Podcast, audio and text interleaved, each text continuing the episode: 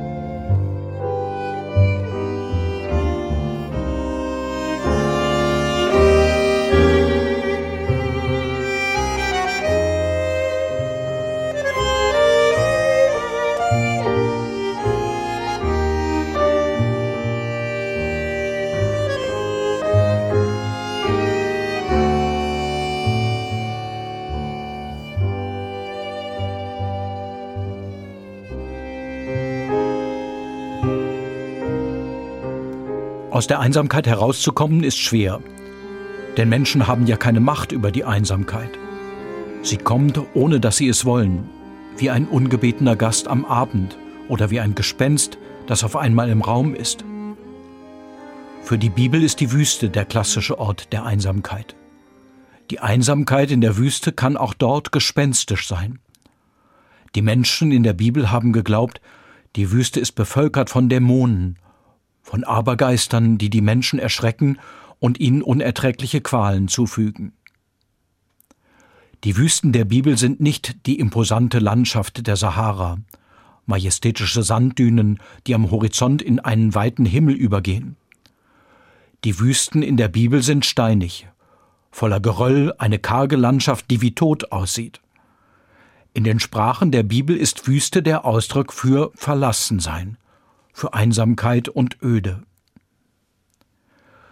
Die Wüste ist der Ort, an dem Menschen nicht mehr in einer Gemeinschaft geborgen und von anderen beschützt sind. Von überall her lauern Gefahren, werden Gewalten laut, deren ein Mensch nicht Herr werden kann. 40 Jahre lang ist das biblische Volk Israel durch die Wüste gewandert, bis es in das gelobte Land kam. Solange man gemeinsam in einem Tross unterwegs ist, spürt man die Einsamkeit nicht so sehr. Aber allein in der Wüste wird der Mund trocken, die Sonne brennt und auch der Boden unter den Füßen. Die Weite der Wüste macht Angst, weil man überhaupt nicht mehr spürt, dass man vorankommt. Die Wüste in der Bibel kann ein Sinnbild für die Einsamkeit sein, wie sie Menschen bis heute erleben.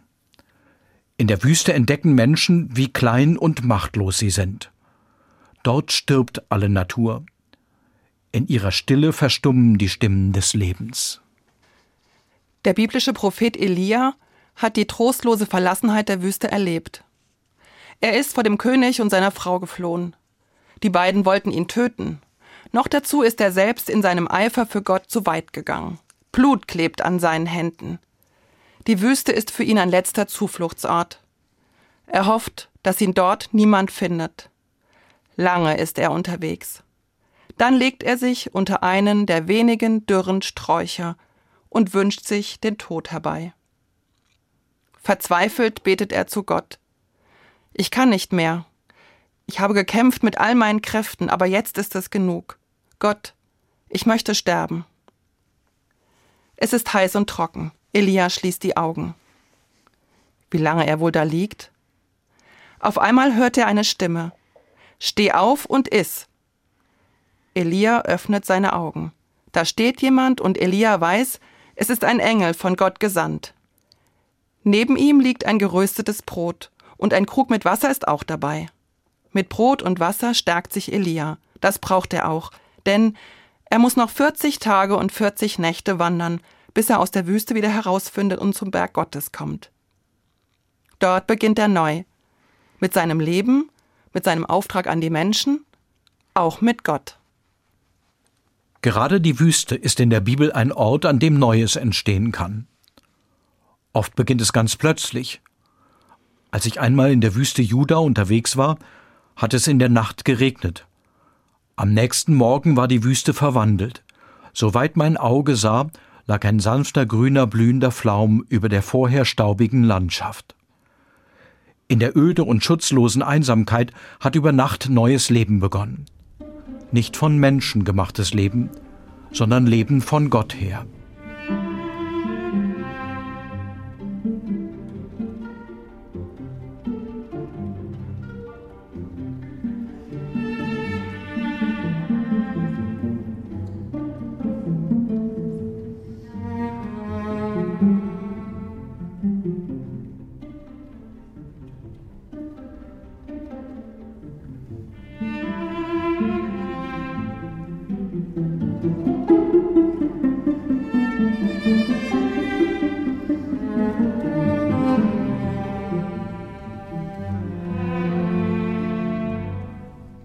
Die Wüste, die über Nacht aufblüht, mir gibt es Hoffnung für die einsamen Zeiten in meinem Leben. Sie fühlen sich wie tot an, aber in ihnen steckt neues Leben. Das kann sich überraschend zeigen von einem Tag auf den anderen. Jedoch, bis es soweit ist, brauche ich Geduld. Die Bibel verschweigt nicht, dass die einsamen Wüstenzeiten lang werden können. Das strapaziert den Körper und schlägt auf die Seele. Aus der Wüste der Einsamkeit herauszukommen, dauert eben. Es ist etwas für kleine Schritte. Es öffnet sich nicht mit einem Mal die Tür und alles in meinem Leben ist hell und fröhlich, gesellig und voller Beziehungen. Aber in der Bibel wird oft von großen Schritten erzählt. So spricht Gott zu Israel in der Wüste, Denn ich bin der Herr euer Gott, der euch aus Ägyptenland geführt hat, dass ihr nicht ihre Knechte bleibt, und habe euer Joch zerbrochen und habe euch aufrecht einhergehen lassen. Große Sätze. Bezogen auf die Einsamkeit könnte das heißen, Menschen, die an Gott glauben, finden Achtung vor sich selbst. Sie fassen Mut und können aufrecht gehen. Sie finden aus der Einsamkeit heraus, hinein in ein neues Leben mit Freunden und Menschen, die sie lieben. Aber dieser Weg erscheint oft erst im Rückblick als ein riesiger Schritt. Er setzt sich zusammen aus vielen kleinen Schritten. Ich glaube ebenfalls, dass ich die großen Sätze unseres Glaubens nicht in einem Haps schlucken muss. Denn sonst bleiben sie unverdaut in meiner Seele liegen. Ich will diese großen Sätze des Glaubens lieber so verstehen, Sie laden mich ein zu kleinen Schritten, die ich hier und heute machen kann.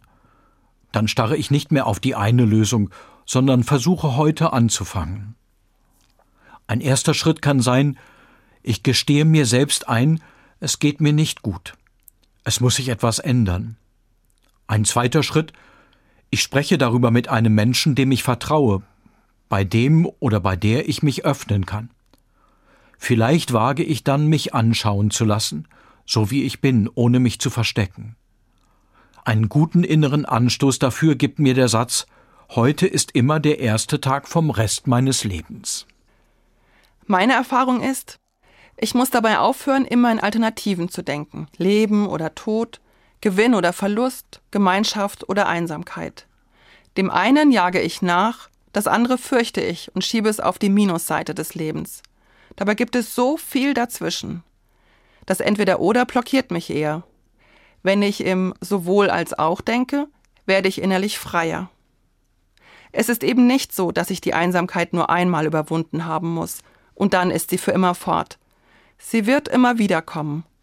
Es wird immer wieder Phasen in meinem Leben geben, in denen ich mich alleine fühle. Mir hilft, wenn ich das als eine Realität anerkenne. Und dann? Ich bin mit meiner Einsamkeit nicht allein. Andere kennen sie ebenfalls. Das zeigen die Beispiele aus der Bibel, über die wir gesprochen haben. Das Volk Israel, der Prophet Elia, Johannes der Täufer, Jesus. Sie kennen die Dämonen und Gespenster der Einsamkeit. Nicht allein, sondern gemeinsam einsam. Das tröstet.